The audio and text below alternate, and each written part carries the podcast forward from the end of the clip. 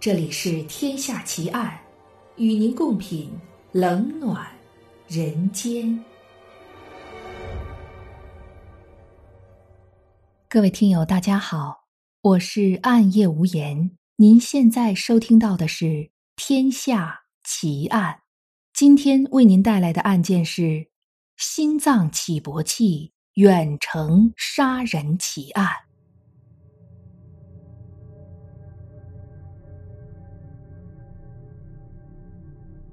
二零一二年五月，美国新泽西州发生了一起不同寻常的命案。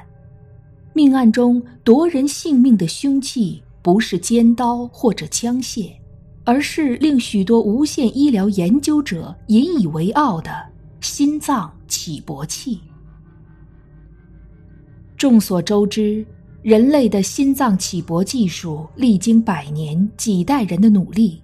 终于发展到如今被广泛应用的无线医疗中的翘楚。也正因为如此，这宗心脏起搏器杀人案件才令整个学术界感到震惊。究竟救人工具是如何变为杀人利器的？这是否意味着无线医疗存在致命漏洞呢？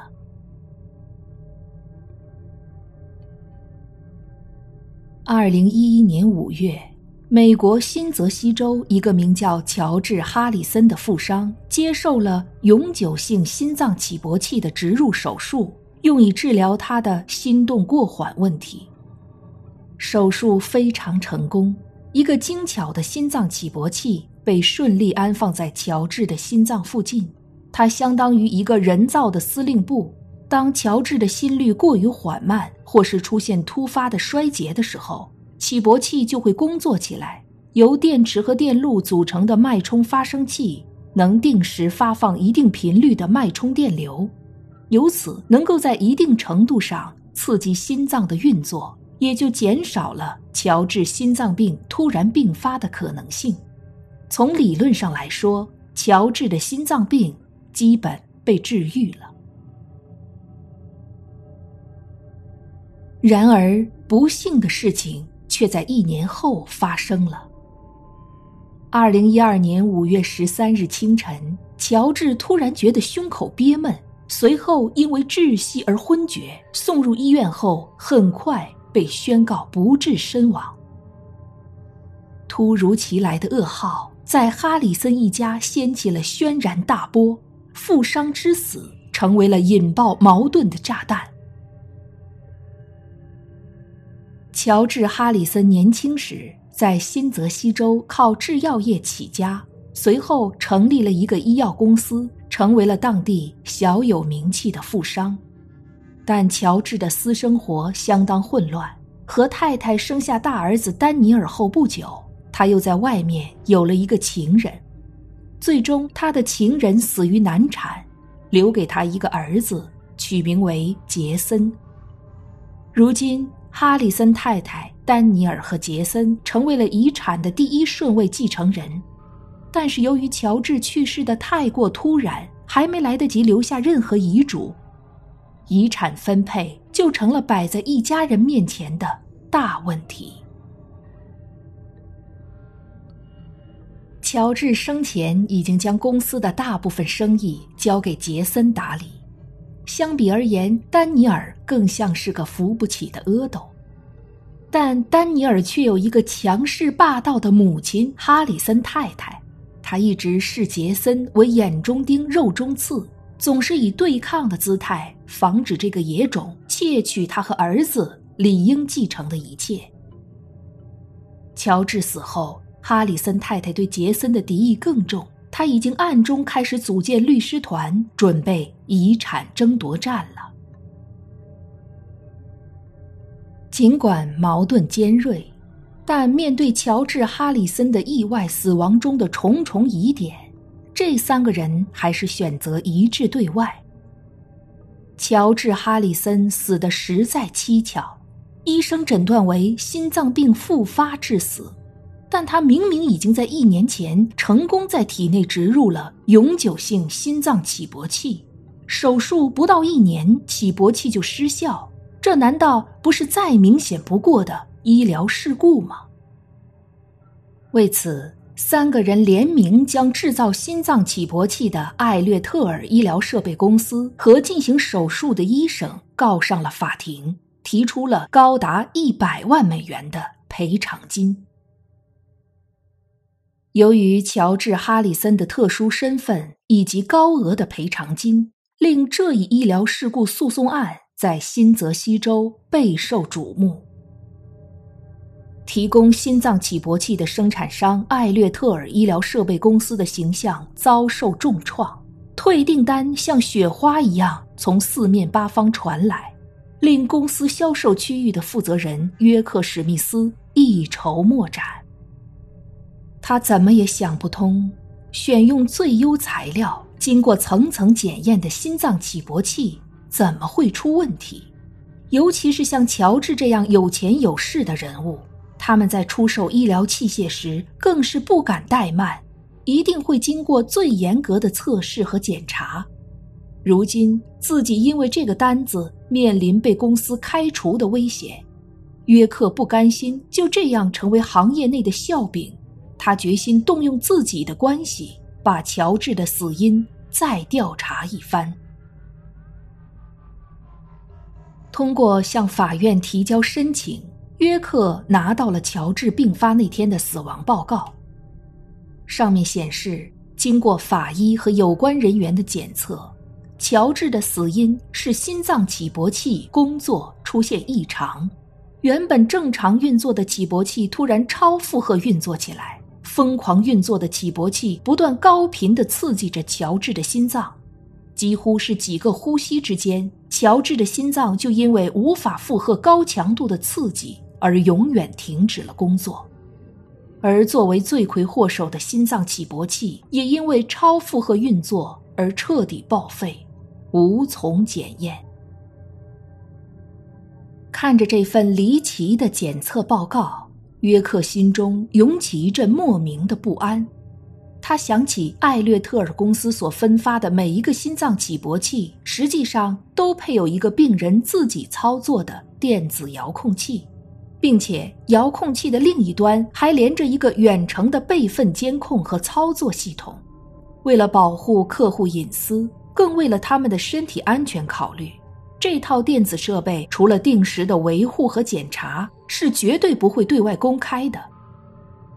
然而，如果说世界上能有什么外力可以影响到被植入体内的心脏起搏器，那只能是公司的这个远程操作系统。想到这里，约克决定去数据库检查一下乔治的心脏起搏器的相关数据是否正常。远程监控系统每天处理的数据量十分庞杂，约克叮嘱程序员一定要耐心检查，不要放过任何一个可疑的细节。在经过整整一个晚上的检查后。程序员终于发现了一个不起眼的信息改动。原来，在乔治发病前一天晚上，远程监控系统被黑客入侵过，而这一数据的细微改动，则是黑客入侵后留下的痕迹。既然心脏起搏器的远程监控系统曾经遭黑客入侵，那么通过远程操作系统改动心脏起搏器的工作频率。也就成为了再简单不过的事情。约克万万没有想到，这宗看上去纯属意外的医疗事故，实际上竟真的是蓄意谋杀。这在无线医疗发展史上，还算是首例。约克立即把自己的情况报告给公司总部，医疗公司很快联系了警方，针对这起特殊的远程谋杀案件。新泽西警方成立了专案组，着手调查。正在警方着手重新调查乔治的真正死因时，哈里森一家早已因为遗产争夺而闹得不可开交。哈里森太太带着丹尼尔三番五次的逼迫杰森让出公司的执行权，杰森也毫不示弱。甚至直接向法院申请了针对他们母子的限制令。经过调查，警方最终将嫌疑人目标锁定在丹尼尔身上，因为从乔治死后的形势来看，杰森本来就备受乔治重用，而无能的丹尼尔则早被排挤在家族生意之外。乔治的突然死亡反而给了他争夺遗产的机会，他有充分的动机谋杀自己的父亲。基于这份怀疑。警方很快申请到了搜查令。二零一二年九月，警方冲进丹尼尔的公寓进行搜查，果然在一个隐秘的保险箱中找到了一个装有系统病毒的 U 盘。这种病毒不但能够入侵进入远程的数据库，还能修改数据库的数据，并对其发出指令。警方由此认定，丹尼尔。就是入侵心脏起搏器、谋杀乔治·哈里森的凶手，但丹尼尔却坚称警方抓错了人。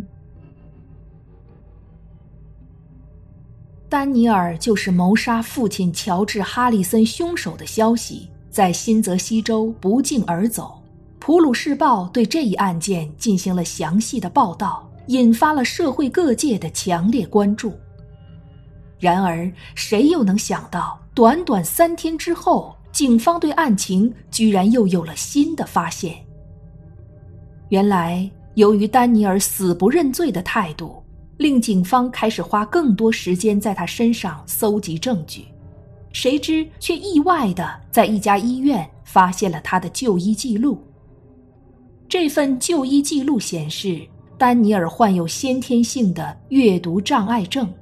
也正是因为这个病，导致丹尼尔办事能力极差，甚至是个对电脑一窍不通的白痴。他连最简单的电脑操作都无法完成，更别提突破一个安全措施完善的庞大数据库了。然而，由于哈里森太太的有意掩饰，丹尼尔的这个病竟然至今没有第三个人知道。所以才令警方一开始就走错了方向而不自知。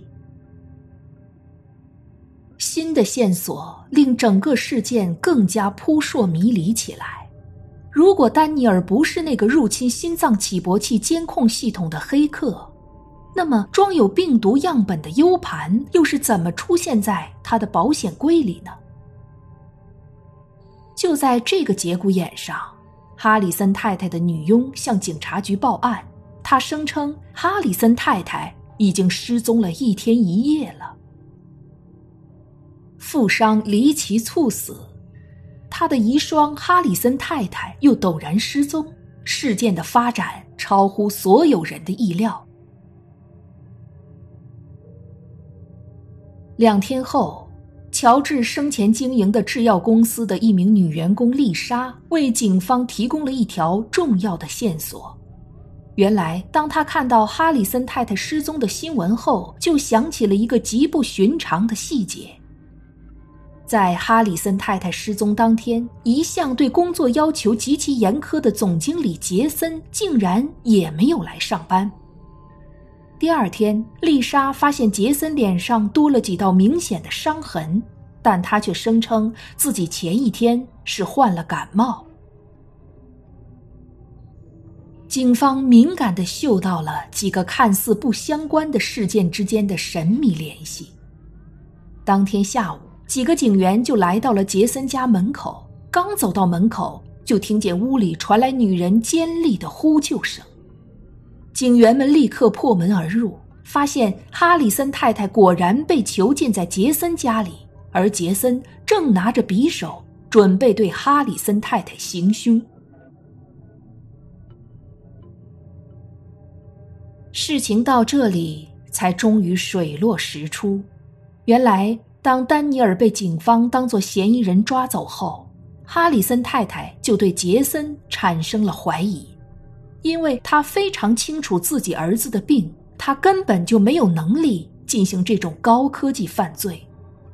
为了查出究竟杰森是怎么将 U 盘放进丹尼尔的保险箱里的，哈里森太太雇佣了一个私家侦探，专门负责调查丹尼尔身边的近期交往过的女友。果然，私家侦探查出，丹尼尔近期一个名叫妮可的女友曾经是杰森的旧相识。百分百确信凶手是杰森后，哈里森太太气愤地上门找杰森理论，两人甚至一度扭打在一起。最后，哈里森太太被杰森打晕，并且囚禁了起来。不久以后，受雇于杰森的丹尼尔的前女友妮可也被警方抓到。他将杰森如何授意他将 U 盘放进丹尼尔的保险箱的经过，老实的交代出来了。尽管真凶终于缉拿归案，但负责此案的调查员依然十分不解：杰森已经得到了父亲绝对的信任和重用。究竟是出于什么动机对亲生父亲起了杀心？面对调查员的这一疑问，杰森冷静地道出了自己的心路历程。原来，乔治当年其实根本不打算抚养杰森，他一出生就被送进了福利院。然而，看着自己的大儿子丹尼尔又蠢又笨，毫无天赋。乔治这才想起那个被自己送进福利院的小儿子杰森。为了让自己的家族生意后继有人，乔治把杰森接了回来，并且精心栽培。但杰森过得并不快乐，他一直忘不掉父亲曾经抛弃过自己的事实，再加上哈里森太太暗地里常常对他冷嘲热讽，更是加重了他对这个家的敌意。杰森天生聪颖，还是个电脑高手。从乔治做心脏起搏器植入手术的那天起，杰森心里就开始在酝酿这个谋杀计划了。只不过他千算万算也没有算到，丹尼尔的蠢笨居然是因为他有阅读障碍症，这令他的计划最终败露。随着科技的不断进步，远程医疗给人们带来了无数前所未有的奇迹。然而，无论多么伟大的科技发明，一旦被产生恶意的人类利用，救人利器也许可以瞬间变身为杀人凶器。科技的漏洞尚可弥补，而人心的漏洞却难以修复。